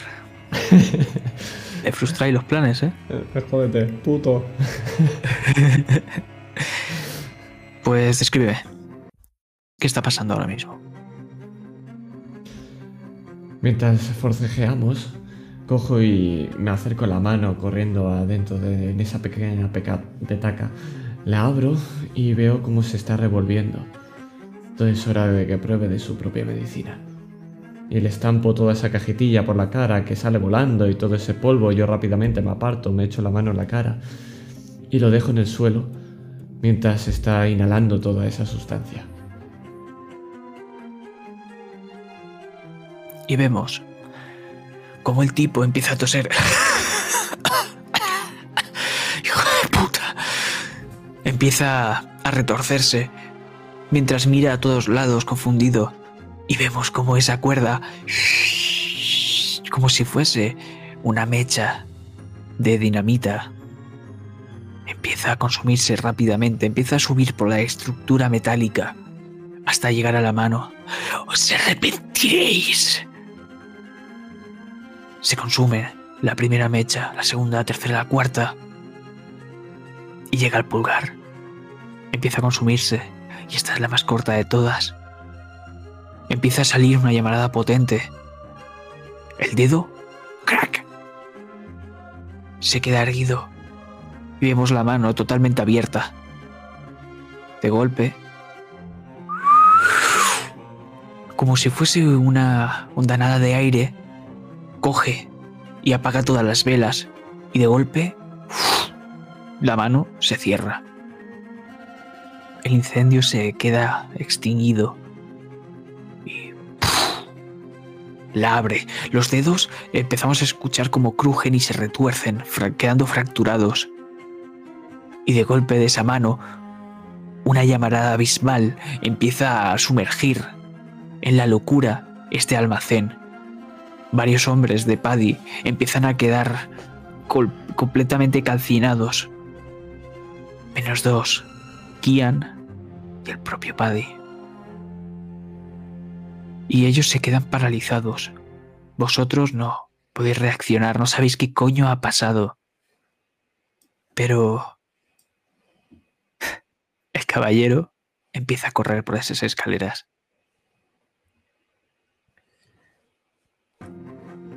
Yo lo que voy a hacer es, eh, cojeando con la poca fuerza que tengo, más tirando de corazón que de otra cosa, empiezo a correr detrás de él, escaleras arriba. Quiero agarrarlo y tirarlo al suelo. Estás bastante alejado. Porque estabas frente a tus antiguos camaradas. Además que este lugar está completamente ardiendo. Tendrías que esquivar las llamas. Yo observo si hay algún lugar donde podamos escapar o podamos huir. Ahora mismo, tú que estás al lado prácticamente de este hombre, ves esas escaleras que llevan al segundo piso. Allí recuerdas que había ventanas. Aquí la única manera de escapar en el primero sería por esa puerta roja, que ahora vemos cómo se está convirtiendo, está pasando a ser negra rápidamente. Hola, por aquí. La salida está arriba.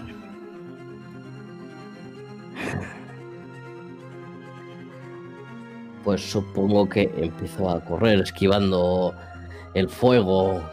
Iré detrás de Gladwin, que sí estaba mucho más cerca. Pero de momento no me interesa pelear con estos dos tipos, más estando ellos distraídos como están. Pues esquivar si quieres esquivar las llamas.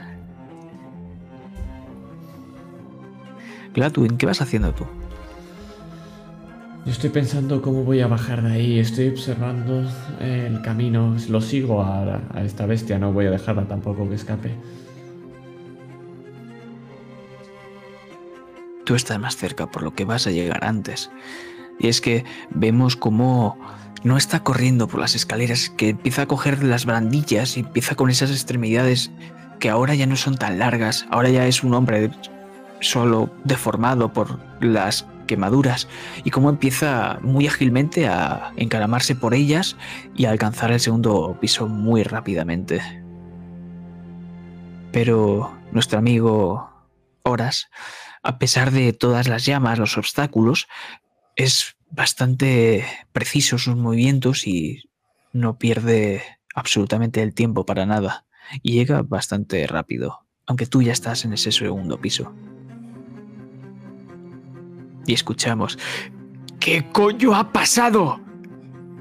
Kian, sube. Ya empezamos a escuchar esa mole.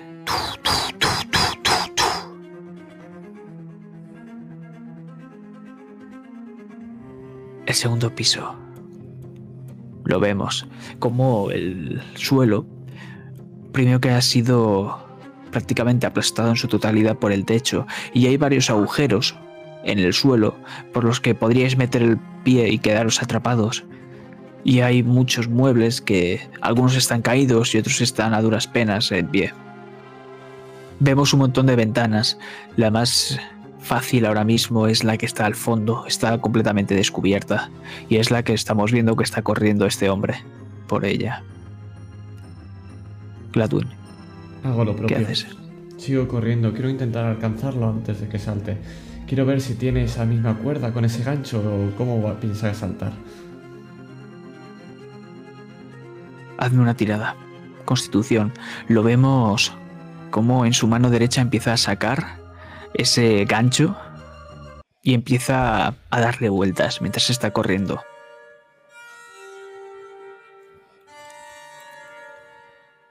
¿Cómo llegas? ¿Qué haces? Pues llegamos a la misma vez y justo cuando veo que está lanzando el gancho hacia arriba para saltar, cojo ese en el mismo momento, lo empujo y chocamos contra la pared. Está enganchada a la cuerda, pero no hemos saltado, simplemente está colgando de arriba.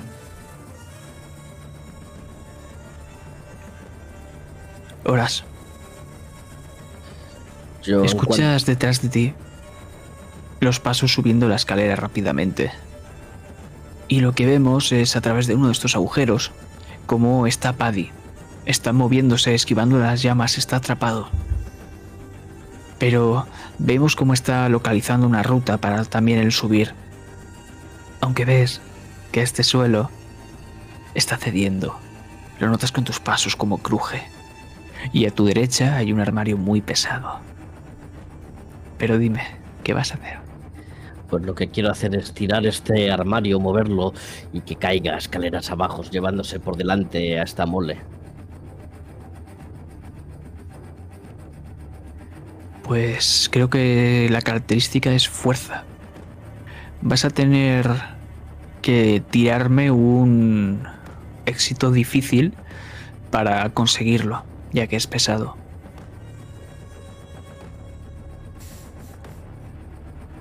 Lo has pasado con creces. Lo que era difícil, pues... Descríbeme. Pues cojeando llego. Horas analiza rápidamente la situación, se ubica y empieza a tirar, de tirar, tirar de ese viejo armario roído por la humedad y lo echa escaleras abajo justo cuando esa mole con barba rojiza estaba empezando a llegar y estaba casi encima de él. Y ve como ese mueble, esa gran madera, atropella a ese hombre y se lo lleva escaleras abajo.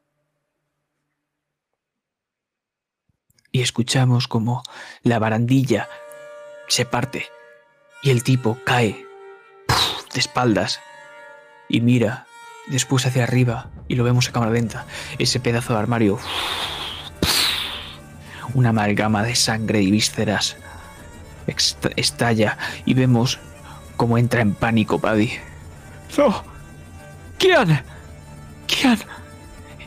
Y empieza a huir. Se empieza a dirigir hacia la puerta, esa que estaba ahora negra. La toca con las manos para abrirla. ¡Ah! Vemos como sus manos empiezan a quedarse negras, en carne viva, llena de heridas y quemaduras. ¡Joder! Y después ese forcejeo. Ese forcejeo entre el caballero y Gladwin. Por favor, tírame, esquivar.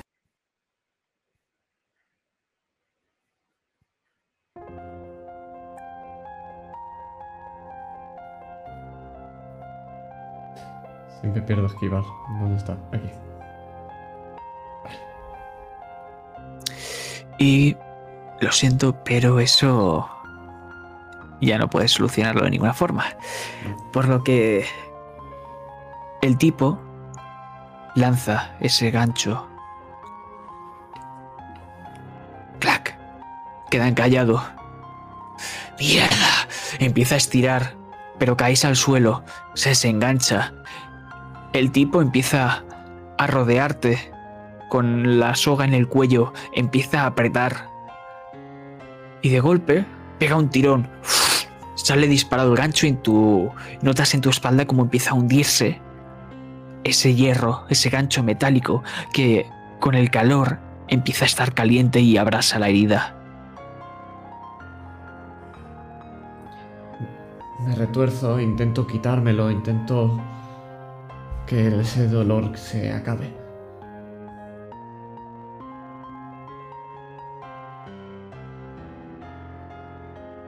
Si te lo quitas, este tipo empezará a correr de nuevo. Miro hacia horas, lo veo lejos y lo veo que estamos al lado de la ventana. Aguantaré, puedo aguantar un poco más. Sigo retorciéndome con él entonces.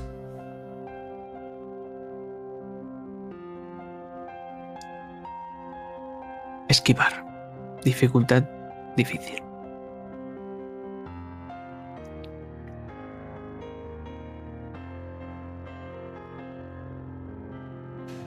Me he quedado sin suerte para. Antes.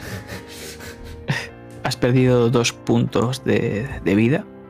No, no le puedo ayudar. Madre. No, has perdido tu turno haciendo lo del armario. Eh, vale, déjame mirar un momento. Porque antes has perdido puntos, pero ahora vas a perder unos cuantos más. Sí, sí, de momento tengo nueve, así que mientras no sean nueve. Eh, uf, puede ser, ¿eh? Te digo. Son... Dado máximo del dado. Este no tiene, ¿vale? Te has salvado de eso. Pero sí que es 4 más el dado del arma. O sea que son 4 más 2. Y has sacado otro 4. 4, 4, 8, 2, eh, 10, pues estoy en la F, estaba 9, así que. Pues lo que vemos, esto es a cámara lenta. El tipo te hace un nudo rápido. Quedas ahogándote. Y te está haciendo rápidamente, ha hecho un nudo en el que te está dejando sobre una especie de mueble bastante pesado y él está empezando a correr. Y horas. Lo ves, como el tipo salta por la ventana. Sabes que va a aterrizar bien gracias a esa cuerda.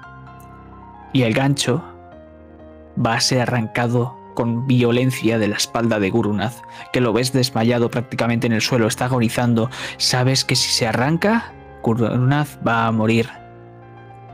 Pero en tus manos está el saltar por esa ventana a por el caballero o quitar ese gancho o cortar la cuerda, lo que tú veas. ¿Qué haces? Corto, corto la cuerda. Cojo uno de esos cristales que se habían roto de la ventana y con, es, con él empiezo a rajar esa cuerda haciendo que él ceda y libere a mi compañero. Pues hazme una tirada de destreza. Pero no es para salvar a tu compañero, eso lo vas a hacer. Es para ver en qué momento cortas la cuerda y ver si es letal o no para este hombre. Ya que está cayendo desde un segundo piso.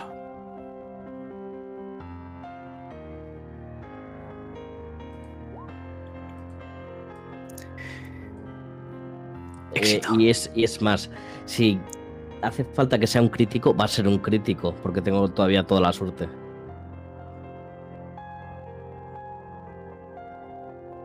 Lo que tú quieras. Va a ser un crítico.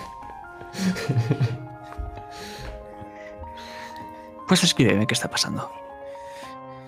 Pues veo que mi compañero, que Gladwin, que ese molesto, molesto tipejo se está ahogando y em- cojo uno de los cristales que habían dejado ahí y empiezo, aunque no es lo más ortodoxo, empiezo a cortar rápidamente, desangrándome la, la mano.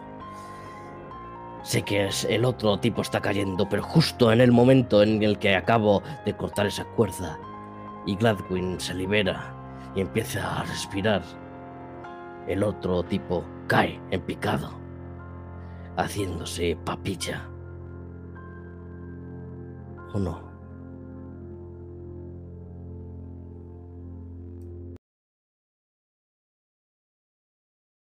Escuchamos el... Al caer.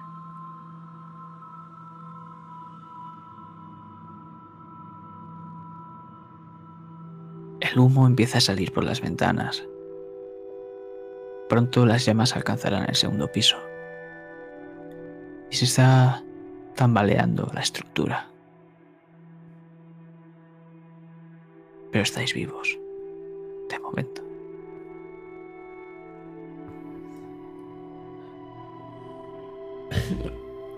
Lo siento, horas, pero No he podido tener cuidado. Cierra la puta boca, hijo puta. Y lo cojo en brazos a Gladwin. Y empiezo a salir por la ventana y a trepar por las cornisas, encarándome hacia una escalera que estaba en el lateral de, del edificio.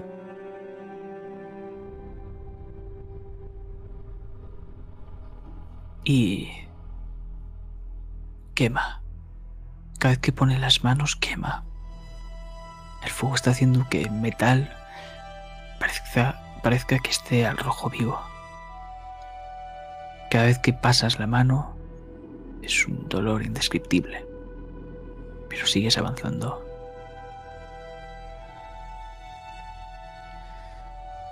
Hasta que por fin caemos al suelo.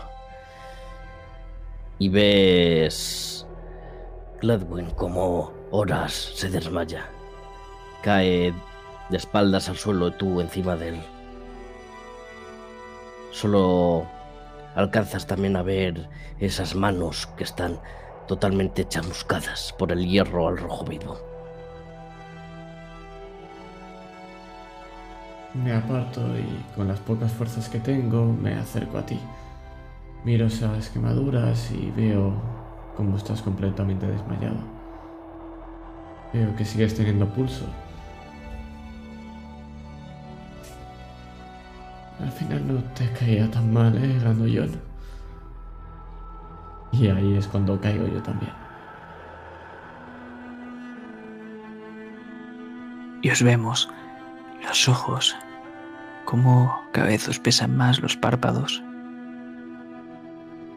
como esa amalgama que ahora el caballero está escupiendo sangre y se está arrastrando como si fuese una babosa asquerosa por el suelo.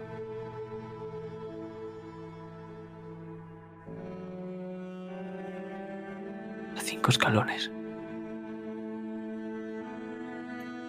Está enfrente de esa puerta metálica, rojiza y grande. No, no, no. Y con todas sus fuerzas continúa. Un poquito más. Un poco más. Escuchamos los golpes aporreando la puerta. ¡Pum, pum, pum! ¡Ayuda! Y de golpe se abre. La puerta se desencaja. A causa de esa violenta llamarada que está saliendo ahora mismo. Vemos a Paddy completamente quemado, sin pelo ya, como cae arrodillado. Y esa puerta gigante acaba de aplastar al caballero, dejando ver solo esa mano rota y sangrante y Paddy sobre la puerta.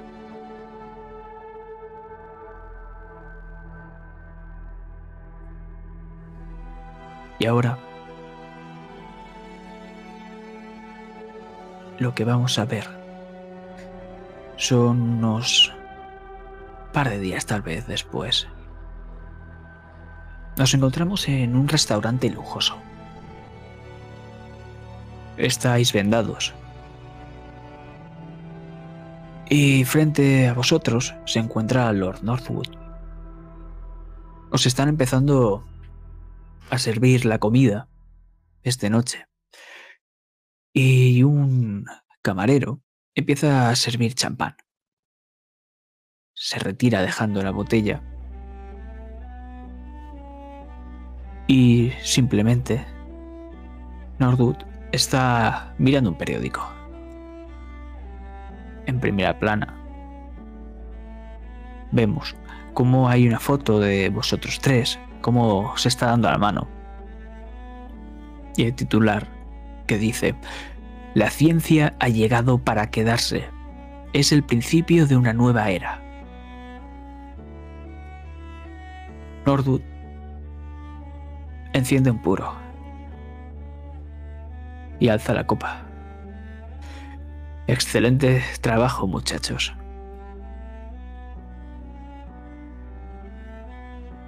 Gracias, Lord Northwood.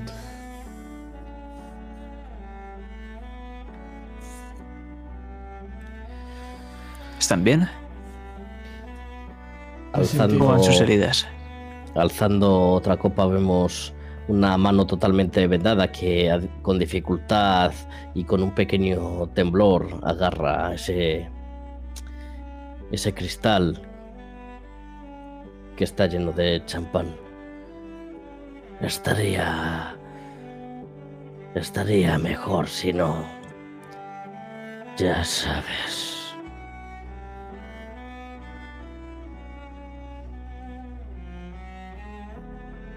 Me alegra verles. Bien. Han hecho un gran trabajo. Esos patanes de la policía habían encarcelado a un tipo al azar. Pero gracias a sus esfuerzos, esto ha acabado. Por lo que muchas gracias, Haggard, Gladwin. Gracias, no. Va a tener que pagarme mucho más, hijo puta. Estaré encantado. Yo solo quiero pedirle una cosa. Dispare. Me gustaría que el siguiente trabajo también fuera con horas. Dios, eres como la puta tuberculosis.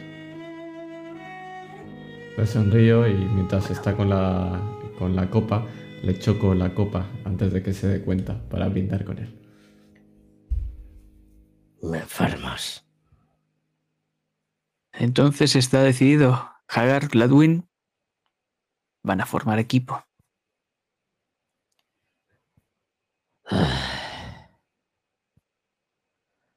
Tendrá que pagarme muy bien.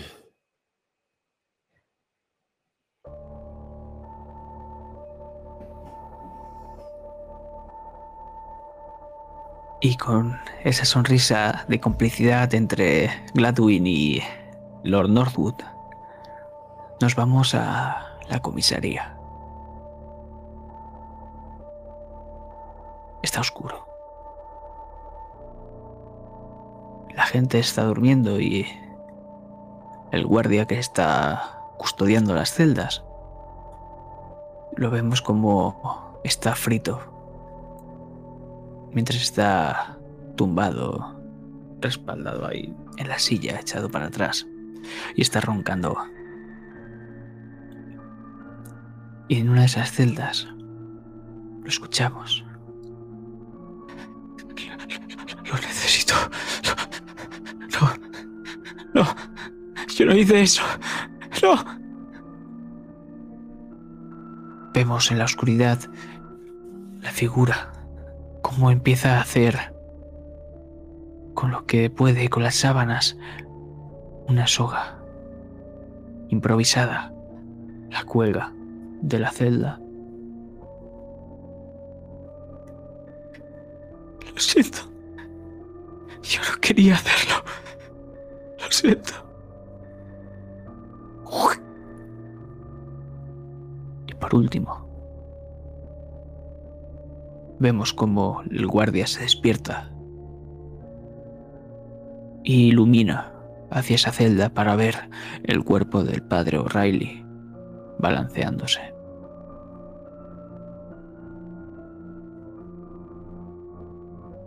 Y la oscuridad. Gracias por jugar.